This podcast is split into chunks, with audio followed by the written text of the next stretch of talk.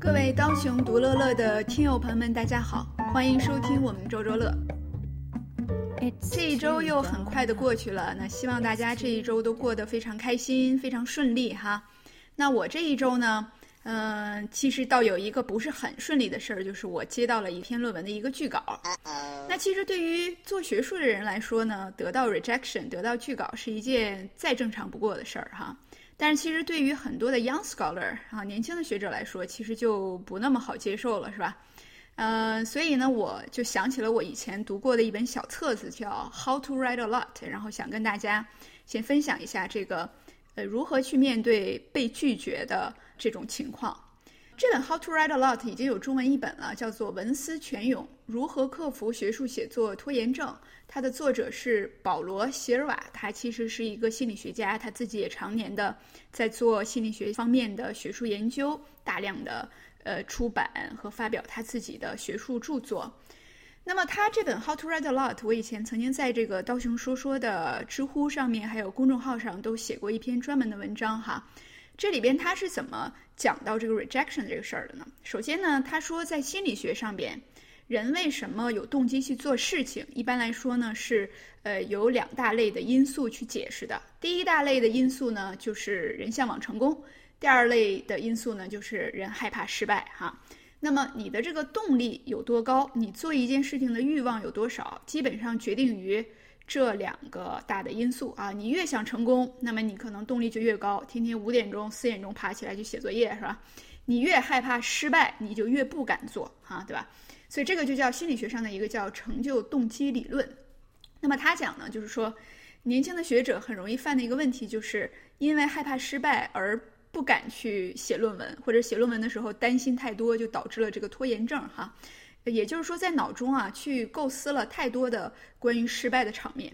然后这个时候作者呢，他就这个也是非常的狠心啊，他说了这样一句话，他说：“你在写论文的时候啊，你。”不应该害怕 rejection，不应该害怕被拒，为什么呢？因为他们当然会拒掉你的论文，啊，他为什么这么说呢？他认为，呃，我们的呃投稿啊，一般来说投的这个期刊，它的被拒率一定是高于百分之五十的，就很少有期刊他会收到的稿件有一半以上他都直接接受，这不太可能的。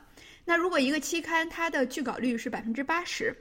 那么也就是说，你自己去投出去，投到这个期刊，直接被接受的概率有多少呢？百分之二十哈。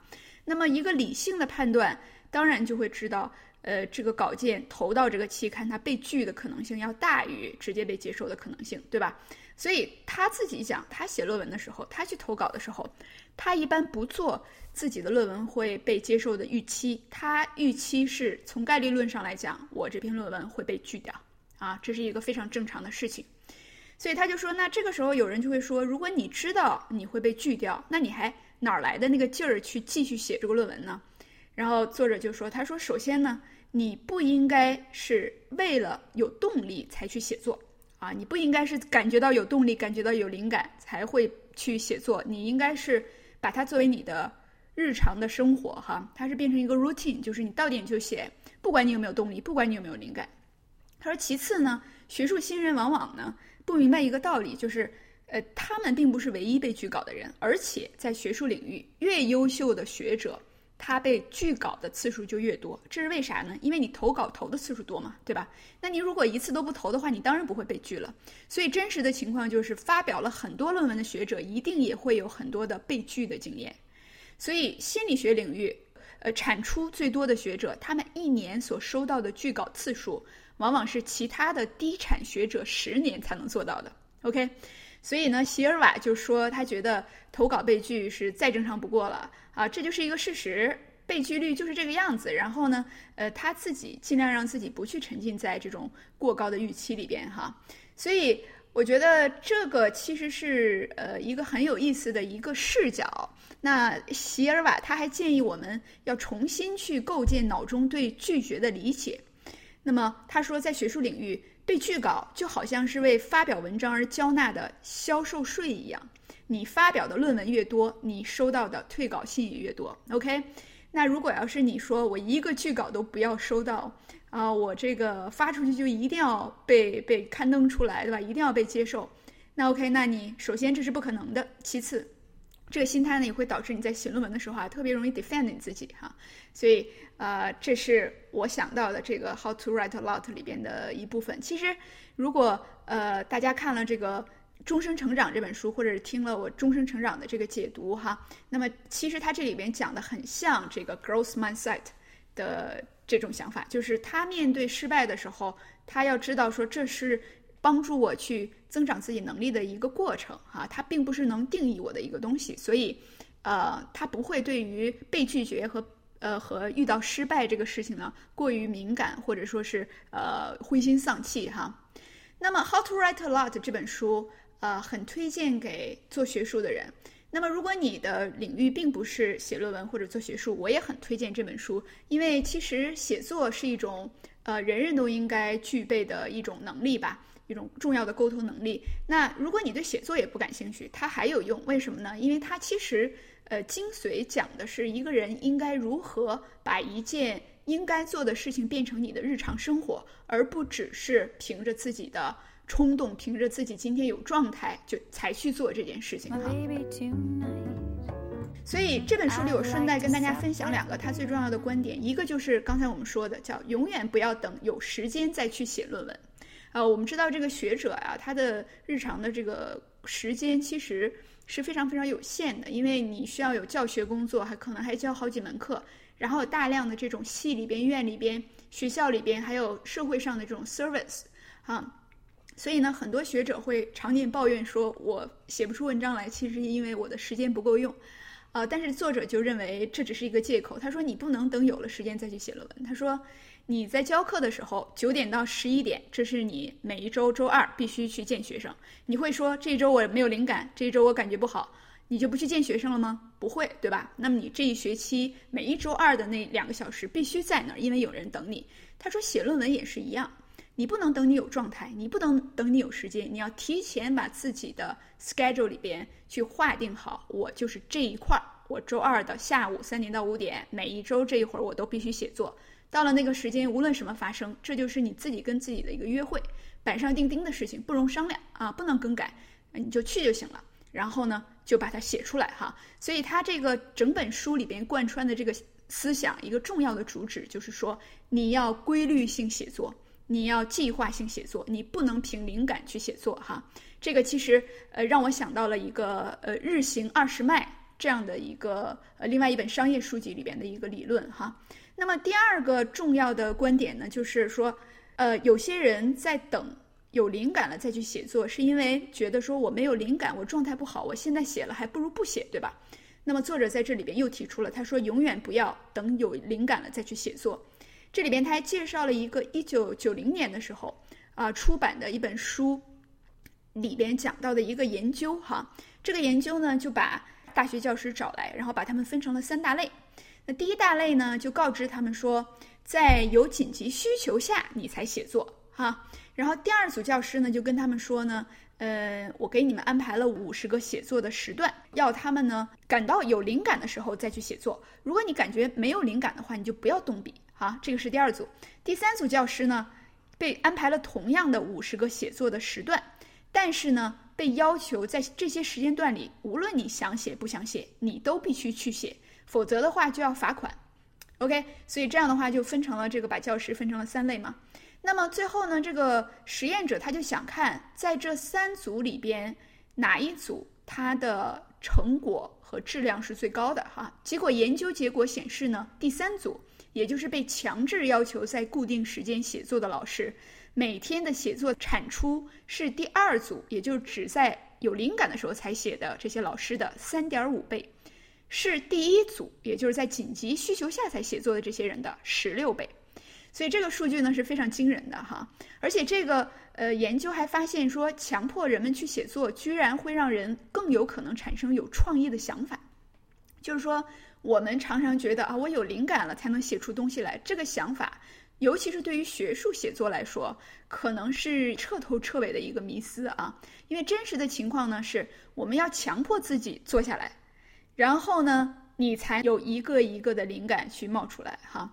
所以这个刚才分享的这两点，不要等到有时间再去写作，不要等到有灵感再去写作啊，让我觉得是非常深得我心，然后我觉得拿出来跟大家分享，跟大家共勉。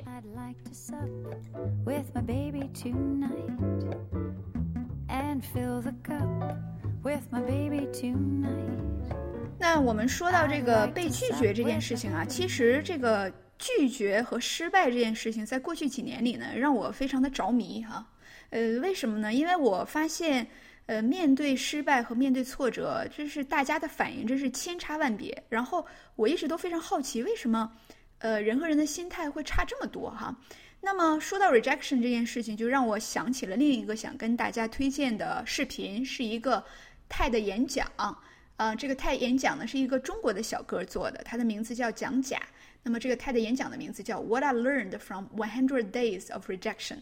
我从一百天的拒绝中学到了什么？那这个蒋甲呢，他自己描述说自己从小是一个非常害怕被拒的人啊，因为幼儿园里边就有这种呃被拒绝的这种非常不好的回忆。那等到他三十岁的时候呢，他开始创业了。那这个时候呢，他就经常需要去找投资人去拉投资，然后就频繁的被拒。然后他就发现自己说，每一次投资人说不行，你这个项目不好的时候，他心里就很难受，他就非常的想放弃。但他转念一想呢，就是说。呃，如果是那些成功的企业家，如果是比尔盖茨，他在这个位置他会放弃吗？他觉得不会。他说：“那为什么我这么受不了被拒呢？哈，这是为什么？”他就开始在网上搜，然后呢，他就搜到了一个网站叫 Rejection Therapy，啊，它是一个加拿大的企业家开设的一个网站，在这个网站上呢，号召大家都去做这种被拒的挑战，就是主动的去设计一些呃请求，然后设计一些场景，然后让自己。被拒绝，让自己去呃脱敏对这件事情哈，然后呢，这个蒋甲呢，他就开始了自己这个被拒的计划，他直接设计了一百天的，然后他每一天他有一个主题哈，比如说第一天他要向一个陌生人借一百美元，啊，第二天他要向一个餐馆要求一个 burger refill 哈，就是免费再得到一个汉堡。然后第三天呢，他要去这个甜甜圈店要一个拼成这个奥林匹克标志的甜甜圈。然后还有什么要为人家送披萨的公司免费送披萨呀？去这个星巴克里边给人家当这种呃服务员呀？要去这个商店的货仓里边免费参观呀？去人家的这个后院踢足球啊？什么什么？这些就是都是让我们看起来非常匪夷所思的请求啊！因为他的目的就是被拒嘛。结果呢，他在。做每一次的事情的时候，因为他找一个人给他录像嘛，他回来的时候就会发现说，自己经常是这种提了一个要求，然后自己就开始面红耳赤。对方有的时候问他为什么，有的时候呢，呃，其实是有机会去跟对方协商或者是进行进一步解释的，但是他没有啊，他很快的就逃跑了，所以他就发现了自己的问题，他就想说，我能不能改一改？然后在自己这个逐渐的被 reject 的这个训练当中啊，呃，他就变得不那么容易逃跑了。然后呢，比如说他去续汉堡行为的时候，人家还问他说：“为什么你想要一个免费的汉堡，对吧？”他就说：“他说因为我很喜欢吃你们的汉堡。”然后呢，呃，那边的那个小哥就说：“哦，OK，那我可以跟我的经理讲一下，但是我们今天没有办法给你免费的汉堡，OK？” 所以他就觉得说：“哦。”这件事情这不也就下来了吗？对吧？那也没有那么可怕。后来他还发现呢，就是当你能够不那么快的逃跑，哈，有这个心态去留下来跟人家解释的时候，你还会有很多惊喜。比如说呢，他去找这个甜甜圈的这个店，让人家去给他拼出来一个奥林匹克标志的甜甜圈。他本来是想被拒绝的，结果呢，人家真的去给他拼了一个，花了两个小时时间给他端了出来。然后他把这个视频放到了 YouTube 上面，然后很快就有了五百万的浏览哈。然后呢，还有就是要去别人家里边，呃，去踢足球。还有一次是要求去人家后院种一棵花。像这种事情听上去非常不可能实现，对吧？但是呢，这些陌生人在跟他交流之后，居然就同意了。然后后来这个蒋甲他就说，他发现哈，当你能够敢于去。做要求，并且不那么害怕被拒绝的时候，你的很多愿望甚至能成真。他到什么程度呢？他呃从小就是有这个当老师的这个愿望，然后他在训练自己被拒绝的这件事情过程当中，他就开始去这个 UT Austin，就是德克萨斯大学的奥斯汀分校，然后去商学院去挨个老师的办公室敲门，然后就问人家说：“我自己能不能上你的课上讲一节课？”然后当然是很多人都拒绝了，对吧？拒绝了，然后他就回来也没事儿，他又去。后来当他有一次第三次敲一个教授的门的时候，那个教授就被他这种执着精神感动了哈，然后就说：“你要讲什么呀？”他呢自己已经准备好了一些要讲的东西。有一些 PPT 啊，对吧？有一些讲稿，他就拿出来给这个教授看。这个教授还挺感兴趣，说：“哎，我们可以研究研究，将来有机会真的可以让你到我课堂来讲。”结果呢，过了不久，他就真的拿到了这样一次机会，他就去呃 UT Austin 的课堂上，呃，在大学教室里边给学生做了这种授课。那他就说。以前呢，如果你问他什么样的人才能在大学里教课，那他肯定要说要博士学位，然后可能英语还得是第一语言，对吧？还非常流利，而且要功成名就之后。但是因为不害怕被拒绝，因为主动的去呃向别人提出要求，那这使得他很早的就实现了他的自己这个目标，而且在。呃，不害怕被拒的过程当中，你还能够听到很多人跟你的这种解释，他会打消你自己对于很多事情的疑虑。就你如果不去听解释，你如果被拒了之后立刻跑掉，那你在心里边其实有很多 OS，对吧？你心里面会想说，哎，这个人他讨厌我，这个人他不喜欢我，啊，我我长太难看了，我说话太不流利了，等等等等，对吧？但是当你能够从容的去面对这个东西的时候，你会发现别人并没有这么想，或者是他有他的难处啊。所以，嗯，我觉得这一篇 TED Talk 非常非常的有启发，也非常激励人心哈。呃，它给我们提供了另外一个去面对被拒的情况的一个视角。